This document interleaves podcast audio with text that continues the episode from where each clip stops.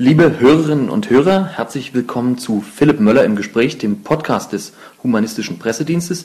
Heute aus Berlin-Nikolassee, wo ich mit Professor Dr. Lehnert sitze. Hallo, Herr Dr. Lehnert. Guten Tag. Sie sind Autor des Buches Warum ich kein Christ sein will, mit dem Untertitel Mein Weg vom christlichen Glauben zu einem naturalistisch-humanistischen Weltbild bzw. Weltanschauung. Das Buch ist im April 2009 erschienen und wird inzwischen in der dritten Auflage verkauft. Eine Rezension des Buches hat Frank Navissi bereits für den Humanistischen Pressedienst geschrieben. Aber heute darf ich Sie zu einem persönlichen Gespräch begrüßen. Ich würde gerne mit folgendem Thema anfangen. Es gibt ja bereits eine ganze Vielzahl religionskritischer Literatur, kritisch bis ablehnend. Was hat Sie denn bewogen dazu, dieses Buch zu schreiben, beziehungsweise wen wollen Sie mit dem Buch ansprechen? Ja, was die Vielzahl betrifft, muss man sagen, dass es bestimmt 100 bis 1000 Mal mehr Bücher gibt, die sich zustimmend und geradezu verklärend mit Kirche und Christentum befassen. Aber ein weiteres kritisches Buch zur christlichen Religion wird die Menschheit gewiss ertragen. Im Gegenteil, ich bin der Auffassung, dass es davon nicht genug geben kann. Zur Frage äh, nach meiner Motivation zu diesem Buch. Hm, ich habe dieses Buch geschrieben im Sinne einer Selbstvergewisserung. Ich wollte mir detailliert Klarheit darüber verschaffen und auch vor anderen begründen können, warum ich kein Christ sein kann und auch nicht sein will. Hm, als ich Mitte der 60er Jahre noch als Student aus der Kirche austrat, waren damals meine Gründe noch zu wenig ausformuliert und vielfach im Detail noch unvollständig begründet. Das wollte ich einfach in meiner nachberuflichen Zeit äh, nachholen. Mhm. Ich wollte jedenfalls mit wohlüberlegten Gründen sagen können, warum ich Kirche und Christentum aus tiefer Überzeugung ablehne. Und ich wollte auch deutlich machen, dass es viel mehr Menschen gibt, die sich vom christlichen Glauben abgewendet haben, als allgemein bekannt ist. Und, auch das wollte ich sagen, dass ein Nichtchrist trotzdem ein guter und freundlicher Mensch sein kann, dass vor allem unchristlich nicht mit unmoralisch und gottlos nicht mit ruchlos und gewissenlos gleichzusetzen ist, wie zum Beispiel ein gewisser Bischof Mixer in einer seiner letzten Tiraden meinte. Bereits in Kapitel 1 behaupten Sie, dass der Mensch in der Lage sei, die Wahrheit zu finden. Meinen Sie nicht, dass das maßlos überheblich ist? Spricht nicht selbst die Philosophie oft genug von den Grenzen der Erkenntnis, sozusagen von der prinzipiellen Unerklärlichkeit des Seins? Kann es Ihrer Meinung nach denn überhaupt so etwas wie eine objektive Wahrheit geben, beziehungsweise was ist überhaupt Wahrheit? Nun ja, ich bin da schon äh, bescheidener in meinen Behauptungen. Ich sage nur, dass unser Erkenntnisapparat, also unsere Sinnesorgane und unser Gehirn, ganz offenbar in der Lage sind, objektive Informationen aus der Umwelt zu gewinnen. Denn wenn das nicht der Fall wäre, wenn die Informationen, die wir über Auge und Ohr wahrnehmen, nichts mit der Wirklichkeit zu tun hätten, wären wir als Lebewesen längst untergegangen. Nur weil wir offenbar fähig sind, objektiv zu erkennen, wo uns Gefahr droht, äh, wie wir uns erfolgreich gegen Feinde wehren können, äh, wo wir Nahrung finden, wie wir uns gegen die Unbilden der Natur schützen können. Nur deswegen haben wir überlebt. Unser Gehirn ist also doch fähig, wenn auch nur sehr ausschnitthaft, bestimmte lebenswichtige Aspekte unserer Umwelt hinreichend zuverlässig zu erfassen. So weit objektiv richtig, so weit den tatsächlichen Gegebenheiten entsprechend korrekt, dass diese Informationen ausreichen zu überleben. Und letztlich verfügen wir ja heute auch über gewisse Hilfsmittel, die ja aus der Wissenschaft kommen. Richtig. Wir sind ja in der Lage, durch technische Hilfsmittel und wissenschaftliche Methoden unser Erkenntnisvermögen und unser Wissen über die Welt schrittweise zu vergrößern. Dadurch erhalten wir, wenn auch sehr langsam und auch immer äh, durch Rückschläge hm, gekennzeichnet, aber langfristig erhalten wir ein immer realistischeres Bild von der Natur und auch von uns selbst. Denn wenn dem nicht so wäre, gäbe es keine erfolgreiche Raumfahrt, keine moderne Medizin, keine Computertechnik und, und, und. Und wie, wie selbstverständlich nutzen wir all diese Erkenntnisse, die durch Wissenschaft, Technik ähm, zustande gekommen sind. Jetzt gibt es ja ein Buch von Dietrich Schwanitz, das Sie auch in Ihrem Buch im dritten Kapitel erwähnen. Dietrich Schwanitz legt eine für seine Begriffe sehr allgemeingültige Definition von Bildung hin. Was bemängeln Sie an seinem Begriff von Bildung? Zunächst mal muss ich sagen, äh, Herr Schwanitz hat in weiten Teilen ein interessantes und lesenswertes Buch geschrieben, das von viel geistes- und kulturwissenschaftlicher Sachkenntnis zeugt. Äh, was ich ihm jedoch vorwerfe, ist seine Behauptung, dass naturwissenschaftliche Kenntnisse nicht zur Bildung gehörten, wie er wörtlich formuliert. Das halte ich für eine eklatante Fehleinschätzung der tatsächlich kaum zu überschätzenden Rolle der Naturwissenschaften für unser Leben und unsere Kultur. Gehen wir mal ein Stückchen in die Geschichte zurück. Mit dem Aufkommen der modernen Naturwissenschaften etwa zum Ende des 15. bzw. Anfang des 16. Jahrhunderts, ich erwähne hier mal nur Kopernikus, Kepler oder Galilei, später waren Darwin oder Einstein ganz herausragende Forscherpersönlichkeiten, ähm, also mit dem Aufkommen der Naturwissenschaften trat eine dritte prägende Disziplin auf, die neben der damals allein maßgebenden Philosophie und der Theologie fortan unser Weltbild entscheidend prägte. Was meinen Sie, wo, wo stünden wir heute ohne Naturwissenschaft? Ohne Astronomie, ohne Physik, ohne Chemie, genau. Biologie, Medizin oder moderne Landwirtschaft. Eine lange Liste, ja. ja. Dank der Naturwissenschaften wissen wir heute, dass die Welt nicht in sechs Tagen erschaffen wurde, dass die Erde nicht im Mittelpunkt der Welt steht, dass der Mensch ein Produkt der Evolution ist und mit anderen höher entwickelten Säugetieren in einem engen verwandtschaftlichen Verhältnis steht. Wir wissen, dass Geist und Bewusstsein an die materielle Struktur des Gehirns gebunden sind und folglich wohl auch ein Produkt der Materie sind und nicht, wie man bisher glaubte, göttlich eingehauchter Odem. Also diese Liste ließe sich beliebig fortsetzen. Nochmal auf Herrn Schwanitz zurück. Nach seiner Auffassung gehört alles das zur Bildung, was einen Beitrag zum Selbstverständnis des Menschen, zu seiner Existenz hier und zu seiner Rolle in dieser Gesellschaft leistet. Aber gerade die Naturwissenschaften leisten, so sehe ich das eben, zu meinem Selbstverständnis hier auf Erden einen ganz fundamentalen Beitrag.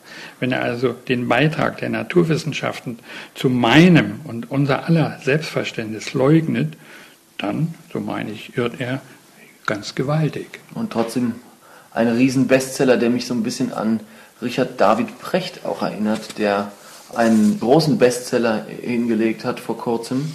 Äh, wer bin ich und wenn ja, wie viele? Und darin nicht ansatzweise verstanden hat, was beispielsweise die Evolutionstheorie besagt. Offensichtlich haben wir es hier mit einer gewissen Verwässerung des Begriffs Wissenschaft zu tun, der dafür sorgt, dass, dass Wissenschaft immer nur also ein bisschen als lächerlich als graue Theorie hingestellt wird, während aber tatsächlich ja nur Geisteswissenschaft uns über die Wahrheit der Welt aufklären. Naja, wir wissen ja noch äh, aus der Schulzeit und auch heute erlebt man es in Talkshows immer wieder auch, dass ein gewisses Kokettieren stattfindet mit der Selbsteinschätzung, dass man von Naturwissenschaft und auch Mathematik eigentlich nicht viel verstünde. Äh, manchmal äh, wird das sogar also stark ironisiert sogar noch. Ich denke mal, das hängt damit zusammen, dass also diese grundlegenden Instrumente des naturwissenschaftlichen Denkens so heruntergespielt werden. Ja, also letztlich eine empirische Herangehensweise an das Verstehen der Welt. Und ich erinnere mich daran, dass ich also bis nach meiner Schulzeit noch ein kleines bisschen davon ausgegangen bin, dass mein Sternzeichen, nämlich Löwe, doch irgendwo noch meine Persönlichkeit mitgeprägt hat und mir später einfach klar geworden ist, dass dort die Bildung ja ein ganzes Stück weit versagt haben muss, wenn ich aus der Schule komme und tatsächlich äh, die Astrologie für, für etwas Ernstzunehmendes hatte. Also irgendwo muss unsere Bildung da ja auch falsche Akzente gesetzt haben. Offenbar sehr falsche, denn äh, Professor Kocera von der Universität Kassel erwähnt, dass in der Ausbildung der Biologen die Evolutionstheorie keinesfalls verpflichtender Bestandteil sei. Es soll nun nicht heißen, dass äh, die äh, Biologiestudenten davon nichts mehr erführen, aber wenn dieses nicht verpflichtender Bestandteil eines solchen Studiums ist, da kann man sich vorstellen, oder dann hat man eine Ahnung davon, was Bildungspolitiker als wissenswert und als lernenswert in Bezug auf Naturwissenschaften für wichtig erachten. Vermuten Sie, wie ich das tue, dahinter eventuell einen gewissen religiösen Lobbyismus? Kann das sein? Zumindest will ich es nicht ausschließen. Denn wir haben das Beispiel einer Bildungsministerin aus äh, Hessen, die die christliche Schöpfungslehre gleichberechtigt neben die Evolutionslehre im Unterricht stellen wollte. Am Ende Ihres Kapitels über die Quantentheorie sprechen Sie davon, dass der Indeterminismus, also das unbestimmte und teilweise ursachenlose Geschehen im Mikrokosmos, für manchen Philosophen und ja auch erst recht für manchen Theologen einen Übergang darstellt von unserer realen Welt in eine, ja, wie auch immer geartete Transzendenz. Also ein Theologe könnte sagen, die Quantentheorie liefert uns den Beweis, dass es eine Transzendenz, ein Jenseits gibt, von dem die Religionen immer sprechen. Könnte man das nicht tatsächlich so sehen? Also zunächst muss man daran erinnern, dass eine Reihe durchaus prominenter Quantenphysiker zum Beispiel einer ihrer Wortführer, der inzwischen verstorbene Amerikaner Bohm, die Vermutung haben, dass noch nicht entdeckte Variablen letztlich doch eine determinierte Welt beschreiben würden. Die Diskussion ist halt unter den Mikrophysikern hier noch nicht abgeschlossen. Aber selbst wenn man einmal unterstellte, dass im Mikrokosmos eine andere Logik regiert und insofern ein Übergang in eine transzendente Welt angenommen werden könnte, hieße das ja noch lange nicht, dass damit die christlichen Dogmen von der Erlösung der Menschheit durch Jesus, dessen Himmelfahrt, der Dreifaltigkeit Gottes oder die Existenz einer göttlichen Seele wahrer würden. Allenfalls würde damit etwas wahrscheinlicher, dass es noch eine Welt jenseits unserer derzeit erkannten geben könnte, eine jenseitige Welt, die wir derzeit noch nicht erkennen und beschreiben können oder vielleicht nie erfassen können, weil sie unser Erkenntnis und Denkvermögen prinzipiell übersteigen. Aber selbst wenn wir also äh, annehmen, es könnte da noch einen Bereich geben, der uns derzeit prinzipiell oder nur temporär verschlossen wäre, was hätten wir damit an Einsicht gewonnen? Die Tatsache, dass es jenseits der uns derzeit erkennbaren Welt noch ein wie auch immer geartetes Jenseits geben könnte, ich muss es immer wieder sagen, könnte, hieße ja noch lange nicht, dass es das von der christlichen Religion beschriebene ist. Wer hindert uns daran, mittels naturwissenschaftlicher Forschung die Grenzen unserer Erkenntnis immer weiter zu treiben, also die Grenze zwischen dem Wissen und Nichtwissen immer weiter vor uns herzuschieben, so wie es ja die Wissenschaften seit Jahrhunderten tun? Auf diese Weise werden immer weitere Bereiche dessen, was wir heute vielfach pauschal als Jenseits bezeichnen, erklärbar und verstehbar. Aber so ist es in den Naturwissenschaften ja immer gelaufen. Aus Unwissenheit und Unbegreiflichkeit entstanden nach und nach Einsicht und Verständnis. Und vieles, was als göttliches Geheimnis galt, wurde einsichtig und verlor seinen mystischen Zauber. In Kapitel 5 sagen Sie, dass Gott die Kinder schmählich im Stich ließe.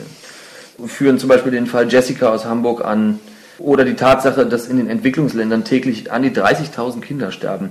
Aber ist das nicht ein naiver Kinderglaube, dass Gott so direkt in das Leben eingreife, sozusagen unser persönlicher Bodyguard ist?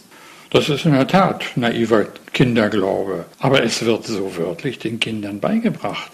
Ich habe selbst im Kindergottesdienst und im Konformantenunterricht immer wieder gehört, dass ich nur Gott vertrauen sollte. Dann würde alles gut. Der Herr ist ein Hirte, heißt es in der Bibel, ja. mir wird nichts mangeln und wanderte ich selbst im finstern Tal und so weiter und so fort.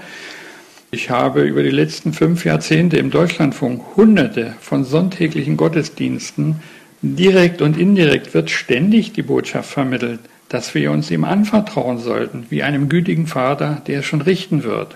Aber schaut man sich das reale Leben an, dann wird man konfrontiert mit einer Wahrheit, die das ganze Gegenteil ist von jener biblischen Verheißung. Sie erwähnten es eben in Ihrer Frage. Fast täglich sterben an Krankheit und Unterernährung laut UNICEF fast 30.000 Kinder in den armen Ländern äh, dieser Welt. Etwa sieben Millionen Menschen jüdischen Glaubens wurden innerhalb kurzer Zeit elendlich umgebracht. Der Tsunami 2004 in der Südsee hat innerhalb von Stunden Hunderttausenden Menschen in den Tod gebracht. Noch mehr waren es kürzlich in Haiti. Die Frage ist doch wohl berechtigt. Wieso lässt ein gütiger und barmherziger Gott so etwas zu?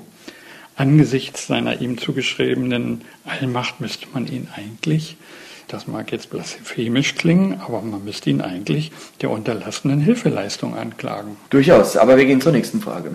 Dann gibt es bei Ihnen ein Kapitel, der Mensch ein Geschöpf Gottes oder ein zufälliges Produkt der Evolution.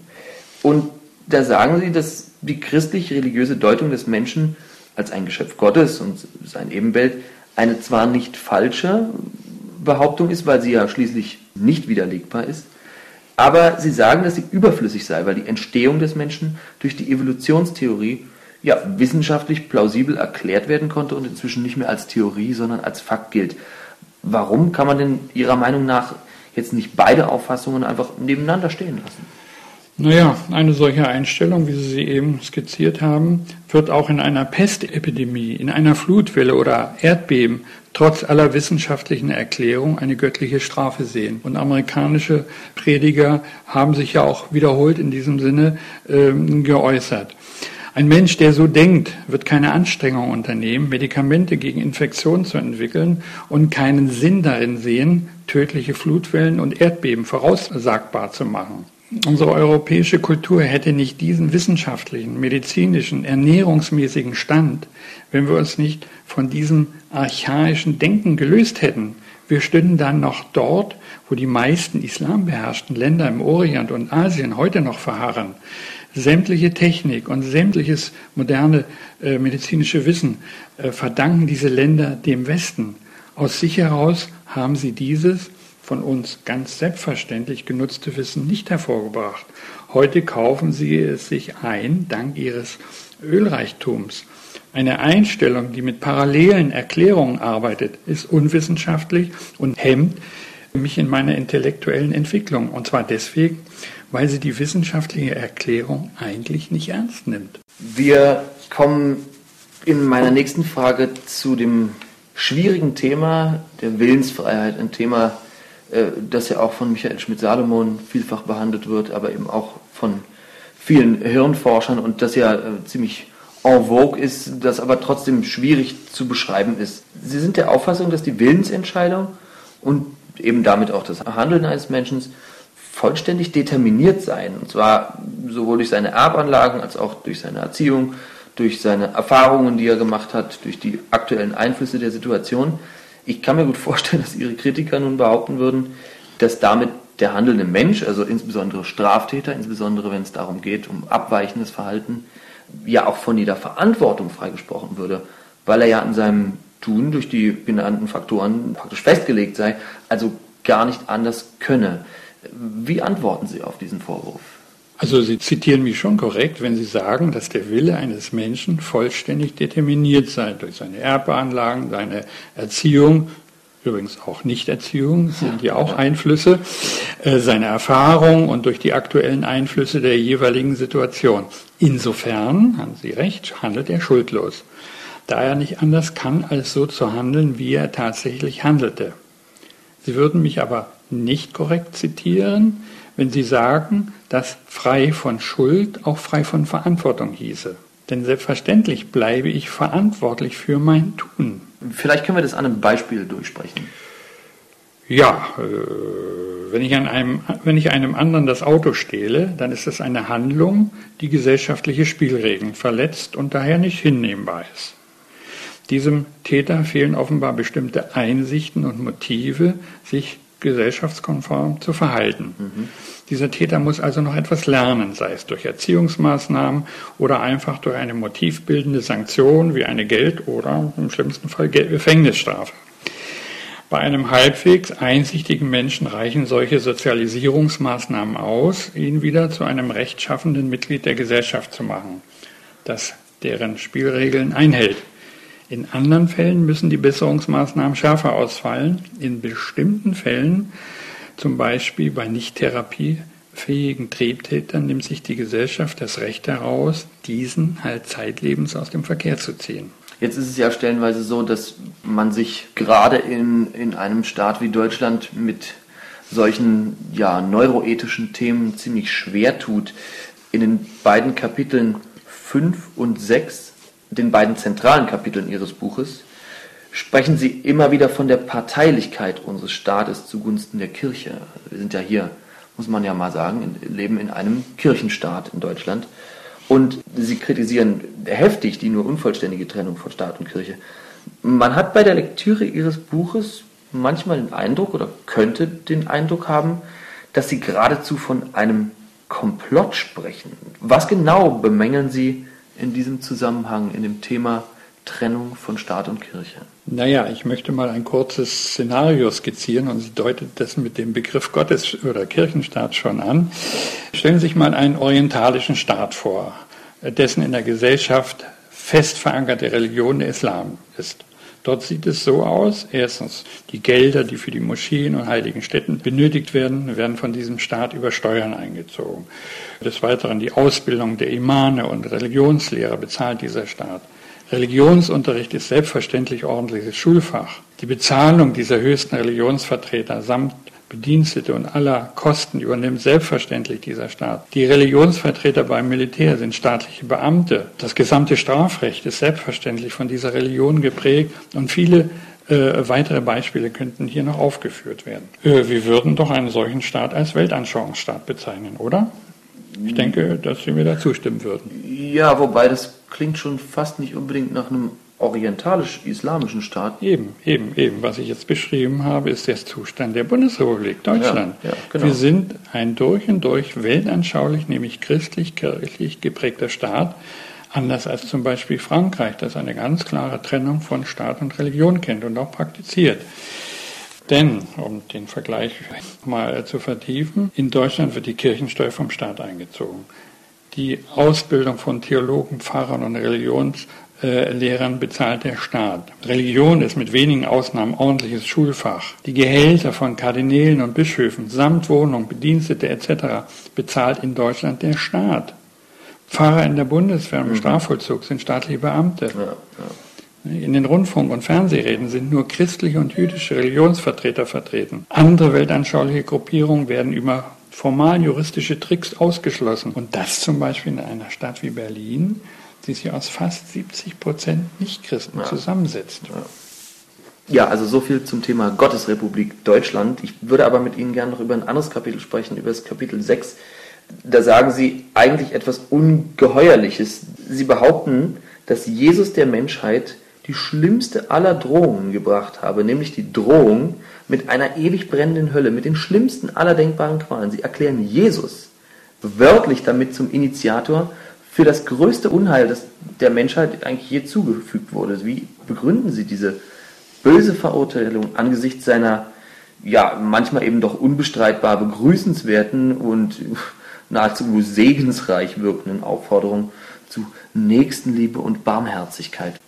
Ja, äh, das mag schon in den Ohren eines ähm, überzeugten Christen ungeheuerlich klingen.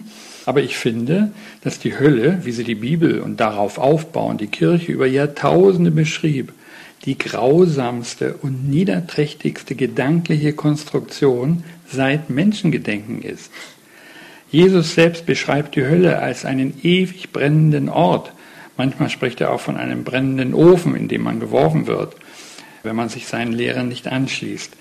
Man wird dort einer Strafe ausgesetzt, die man sich in keiner Weise noch grausamer vorstellen kann. Man wird ewigem Feuer ausgesetzt. Jede Strafe, die sich Menschen ausgedacht haben, so entsetzlich sie auch war, endete stets mit einem gnädigen Tod. Jesus dagegen prophezeit dem Ungläubigen nie endende, ewig andauernde höllische Feuerqualen. Man kann überhaupt nicht mehr ermessen, welches psychische Elend in Millionen und Abermillionen Seelen diese Drohungen angerichtet hat. Die katholische Schwester meiner Mutter, die vor etwa fünf Jahren starb, hatte bis zum letzten Atemzug eine wahrhaft höllische Angst vor der Hölle. Sie hatte nämlich ihren Ehemann verlassen und einen anderen Mann geheiratet. Was wird man Ihnen äh, entgegnen? Naja, mir, mir, wird heute entgegnet, Kirche sehe das heute ja so nicht mehr. Die Hölle würde heute viel mehr als ein Ort größtmöglicher Gottferne gedeutet und die Strafe bestünde darin, dass man der Liebe Gottes entbehren müsste und was derlei Fantasien mehr sind. Was man darüber aber zynisch verschweigt, ist, dass über die Jahrtausende bis in allerjüngster Zeit diese Drohung von Millionen von Menschen bitter ernst genommen wurde und dass sich vor allem aufgrund dieser Drohung die zahlenmäßige Größe und Macht der Kirche erklärt. Es ist ja nicht nur das Versprechen des ewigen Lebens, das diese Religion so attraktiv gemacht hat. Es ist die diese inhumanste aller denkbaren Drohungen, die gleichzeitig dafür sorgte, dass die Menschen gar keine Alternative hatten, als daran zu glauben. Oder sie mussten daran glauben, wie der Erfolgsmund ja etwas zynisch formuliert. Ist es aber nicht so, dass die Kirche vor einiger Zeit die Vorhölle abgeschafft hat? Was wurde dazu genau gesagt? Erinnern Sie sich? Ja, die Vorhölle war ja gedacht als Ort für die ungetauften kleinen Kinder, die sehr früh wieder gestorben sind. Ihnen wollte man ja äh, nicht äh, zubilligen oder man wagte es nicht, ihnen den Höllenort äh, zuzuweisen, denn als ganz kleine Kinder wollte man ihnen ja noch nicht Sündhaftigkeit unterstellen. Man hat also die Vorhölle erfunden. Das höchst Kuriose war, dass vor etwa zwei Jahren nach langen Beratungen durch viele Gelehrte des Vatikan äh, man sich entschloss, oder feststellte, wie auch immer, diese Vorhölle gäbe es gar nicht oder gäbe es nicht mehr. Äh, also eine weitere Drohkulisse äh, wurde abgeräumt. Einfach deswegen würde ich sagen, weil man sich einfach nur noch lächerlich macht mit solchen Drohungen. Und die Hölle existiert in der Form, wie sie in der Bibel steht und bis in früh, ja, jüngste Zeit in, in, in Theologiebüchern ja immer noch gelehrt wird. Man hat sie abgeschafft, weil, wie gesagt, man sich eigentlich nur noch lächerlich damit macht und hat sie ersetzt durch Gottferne oder durch einen Ort, an dem man also der Liebe Gottes nicht mehr teilhaftig wird. Also ich würde so sagen, stillschweigend ist ein über Jahrtausende altes Erpressungsmittel einfach gestrichen worden. Könnte man ja eigentlich davon ausgehen, wenn es die Vorhölle nicht gibt, dann ist der Rest auch erfunden. Äh, so könnte man ja vielleicht sagen. Ja, ja das wäre vielleicht auf einem guten Wege. Es gibt noch ein weiteres, wie ich finde, sehr interessantes Kapitel. Das heißt, warum bekennen sich trotzdem so viele Menschen zum Christentum? Und da setzen sie sich mit einem bestimmten Typ Intellektueller auseinander. Als Beispiel nehmen Sie sich dazu den bekannten Wissenschaftspublizisten Heumer von Ditfurth vor, dem Sie intellektuelle Unredlichkeit vorwerfen, was ja schon relativ heftig ist. Was werfen Sie ihm denn gewissermaßen stellvertretend für andere sogenannte Intellektuelle eigentlich genau vor? Also zunächst einmal möchte ich festhalten, dass ich den Wissenschaftspublizisten Heumer von Ditfurth außerordentlich schätze. Es gibt wohl kaum ein Buch von ihm, das ich nicht mit Gewinn gelesen habe. Ich schätze an ihm seine hohe fachliche und didaktische Kompetenz in Wissenschaftsfragen. Aber, und das ist bei Wissenschaftlern schon eher selten, seine Fähigkeit, wissenschaftliche Erkenntnisse deutend in den größeren philosophischen und gesellschaftlichen Zusammenhang zu stellen. Also soweit vorab zur Wertschätzung dieses Mannes. Ja. Was ich jedoch heftig kritisiere, ist seine These, die er in einem seiner letzten Bücher vertritt, dass sich nämlich christlicher Glaube und Naturwissenschaft nicht nur nicht widersprechen würden, sondern sich geradezu ergänzen und bestätigen würden. Diese und einige andere ähnliche Thesen vertritt er in seinem Buch Wir sind nicht nur von dieser Welt. Und besonders mit einer These von ihm setze ich mich sehr kritisch auseinander. Übrigens nicht nur ich, auch andere Autoren tun dies. Mit der These nämlich, dass die Richter und Henker der Inquisition und der Hexenprozesse, die sich ja in ihrem Tun auf die Bibel beriefen, die Bibel völlig falsch interpretiert hätten. Meine Gegenthese, für die ich eine ganze Reihe von Argumenten anführen kann, lautet im Gegenteil. Die damaligen Richter, Folterer und Henker konnten sich zu Recht auf eine Vielzahl von eindeutigen Bibelstellen berufen.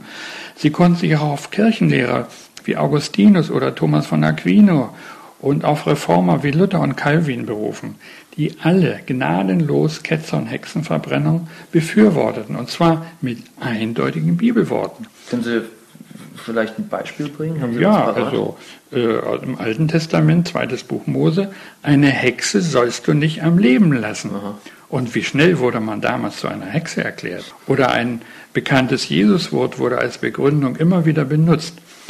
Das äh, lautete, wer nicht in mir bleibt, wird wie die Rebe weggeworfen und er verdorrt. Man sammelt die Reben, wirft sie ins Feuer und sie verbrennen. Ja, was eben bei einer bestimmten Klasse von Intellektuellen zu beobachten ist und insofern auch für von Ditford gilt, bestimmte humanistische Maßstäbe, die ansonsten eisern verteidigt werden, gelten in Glaubensfragen plötzlich nicht. Da werden Entschuldigungen gefunden und erfunden für die größten Menschheitsverbrechen. Und zwar nur deshalb, weil es sich um Taten handelt, die im Namen der christlichen Lehre erfolgten. Ich erinnere an die Kreuzzüge, die Inquisition, die Hexenverbrennungen, die Zwangsmissionierung Lateinamerikas, päpstliche Sklavenhalterei, jahrtausendelange Judenverfolgung im Namen der christlichen Lehre und anderes mehr. Und in dem Zusammenhang wäre eben nochmal an die äh, Vorhelle äh, zu erinnern, ja. äh, also geradezu schizophren, ja, solche Urteile über Erklärung aus theologischem Munde. Wir erwähnten es ja eben, im Sommer 2008 verkündete der Vatikan, dass es keine Vorhölle gäbe. Eine etwa 40-köpfige Gelehrtenversammlung war nach jahrelangem Nachdenken zu dem Ergebnis gekommen, dass man keine Angst mehr vor der Vorhölle haben müsse. Sie existiere nicht, obwohl deren Existenz jahrhundertelang offizielle kirchliche Lehre war. Und was mich damals so fassungslos machte an dieser über alle Agenturen verbreitete Meldung war, wie kommentarlos in der Presse, im Rundfunk, im Fernsehen ein solcher, in meinen Augen, Unsinn verbreitet wurde. Jeder anderen Institution, die eine vergleichbare Erkenntnis verbreitet hätte, hätte man Geistesgestörtheit attestiert.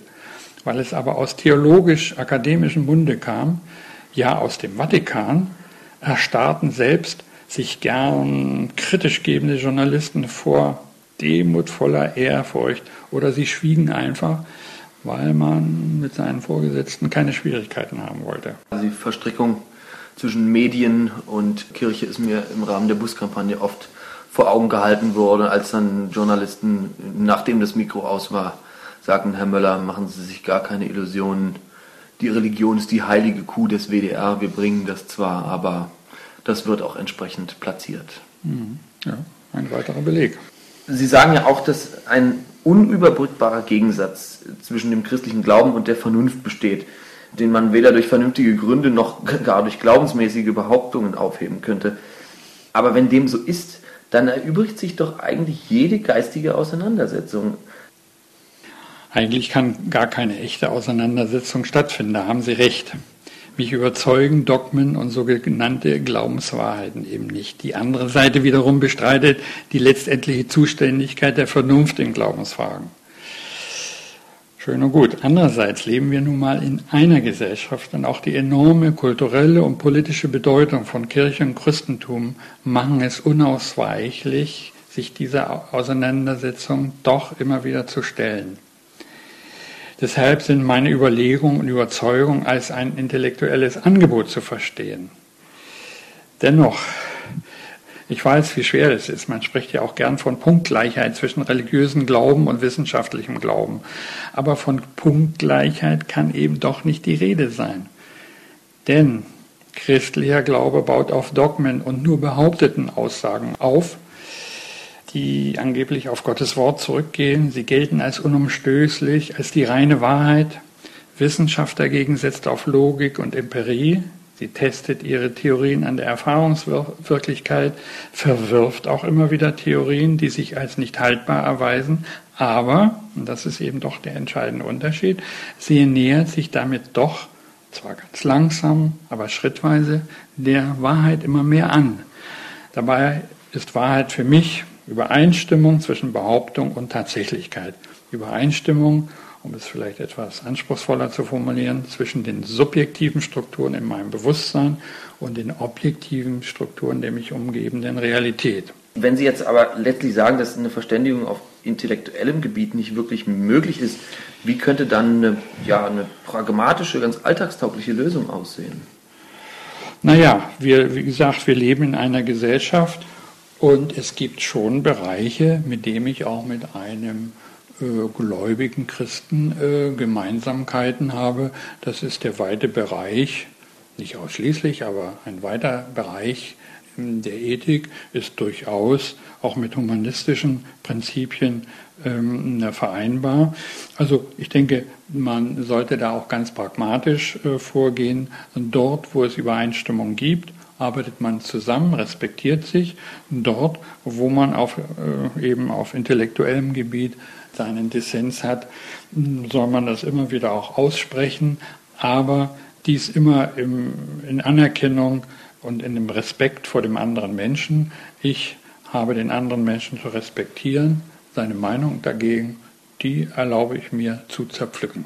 Ja, ich meine, das ist in Ihrem Buch auch ziemlich gut deutlich geworden. Es ist sehr moderat geschrieben, wie ich finde.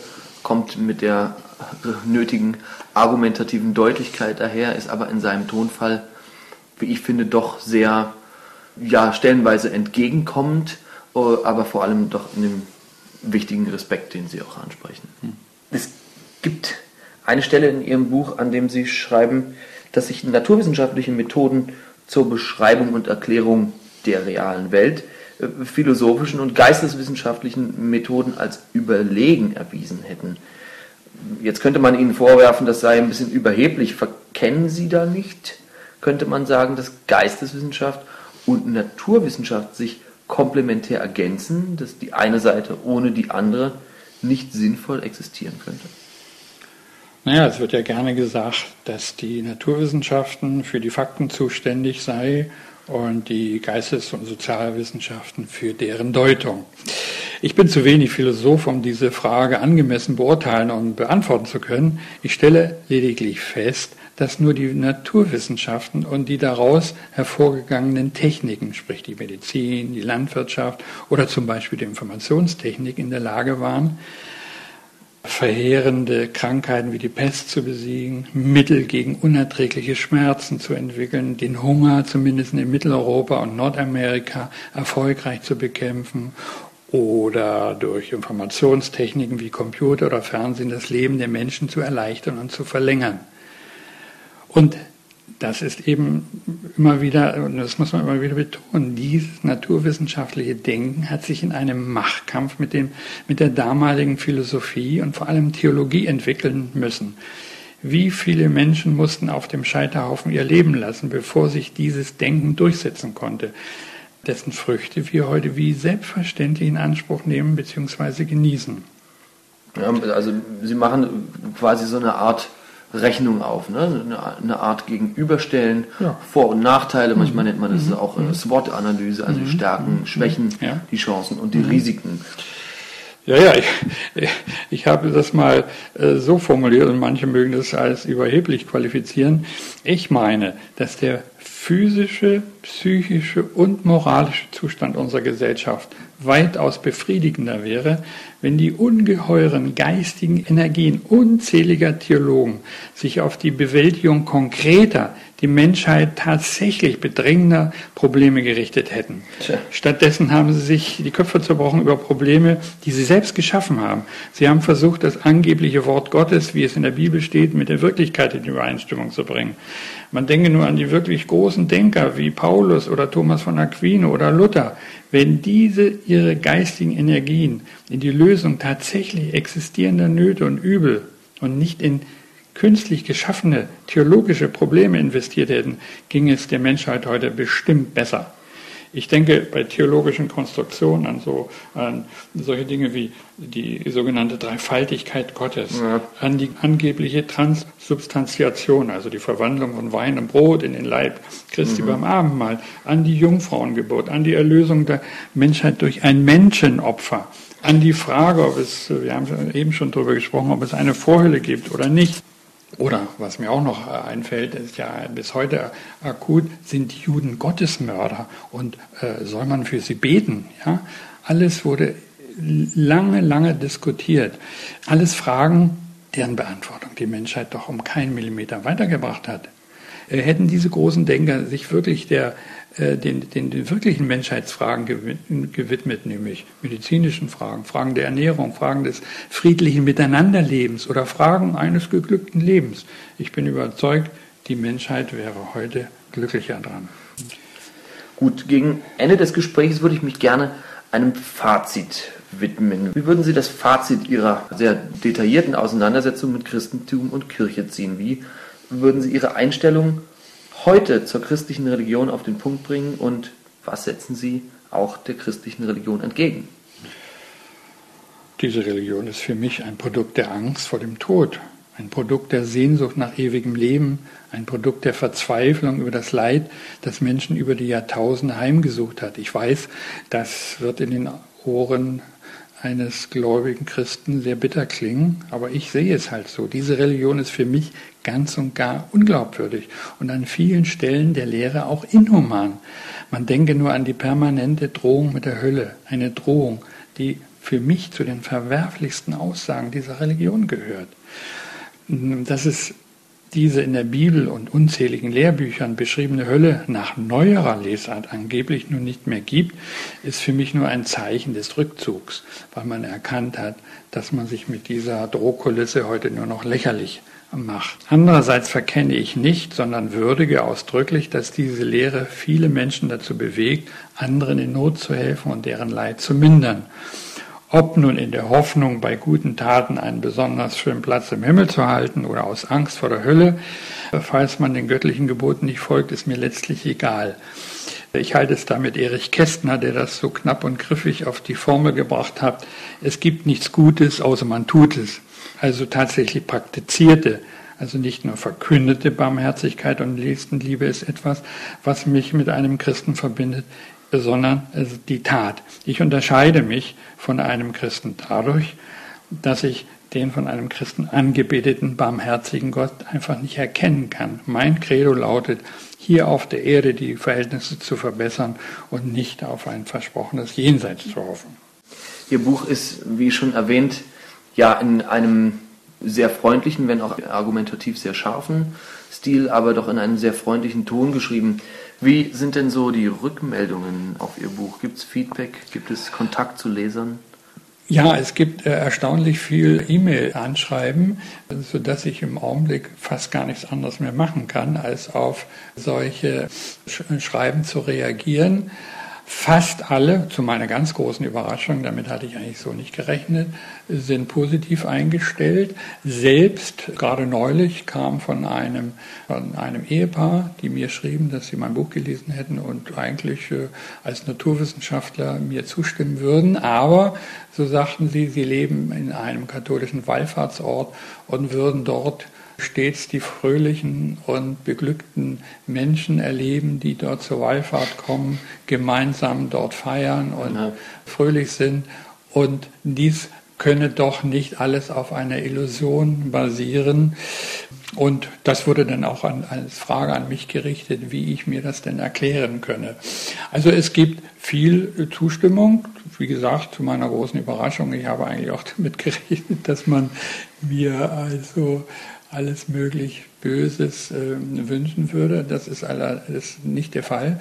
Man kann ja zum Beispiel bei Amazon mal sehen, da sind zehn Kritiken eingestellt worden, die mich alle erfreut haben. Ja, gibt es negative Kritiken? Eine einzige, ja, ja, aber sie war so substanzlos, dass selbst andere Rezensenten darauf nochmal wiederum mit Kritik reagierten, sodass sich diese eine Kritik eigentlich von selbst erledigt hat. Okay, schön. Herr Professor Dr. Lehnert, einen ganz, ganz herzlichen Dank für das gute und sehr, sehr detaillierte Gespräch über Ihr Buch. Ich kann es natürlich nur noch mal empfehlen, ist auch über Amazon erhältlich. Das, liebe Hörerinnen und Hörer, war Philipp Möller im Gespräch, der Podcast des Humanistischen Pressedienst. Herr Dr. Lehnert, vielen Dank nochmal und bis zum nächsten Mal. Gerne.